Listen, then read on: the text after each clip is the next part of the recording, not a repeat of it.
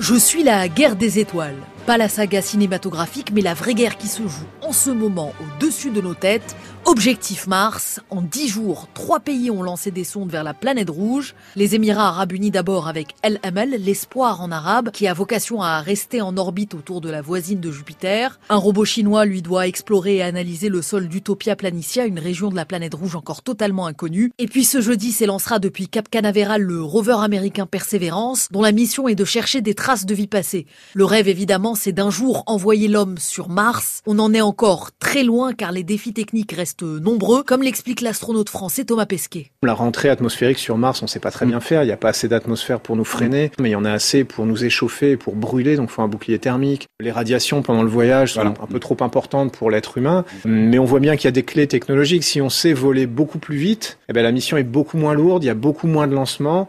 Euh, si on vole beaucoup plus vite, le temps passé en transit entre la Terre et Mars est beaucoup plus court, donc on reçoit moins de radiation, la mission est plus légère, donc la rentrée atmosphérique est plus facile. On sent bien que tout ça se, se dénoue. Pour l'heure, la Chine rêve tout juste de faire atterrir son robot intact. Ce serait une première. Jusqu'ici, aucun autre pays que les États-Unis n'a réussi à se poser sur Mars. Les deux puissances se livrent à une compétition euh, acharnée dans la conquête spatiale. Les États-Unis y engloutissent chaque année 50 milliards d'euros contre 10 pour la Chine. Donald Trump a par exemple demandé à la NASA d'accélérer le retour américain sur la Lune à 2024 au lieu de 2028. Xi Jinping, lui, prévoit d'y envoyer ses hommes d'ici une dizaine d'années. Pékin construit aussi sa propre station spatiale, prête dans deux ans en théorie. Et l'Europe, dans tout cela, j'ai posé la question à Pascal Boniface, directeur de l'Institut de Relations internationales et stratégiques. Comme souvent, euh, l'Europe regarde le duel désormais sino-américain pour euh, la conquête de la puissance, mais l'Europe est une puissance spatiale de plein droit, avec Ariane Espace, qui est le site de Kourou, avec l'Agence spatiale européenne.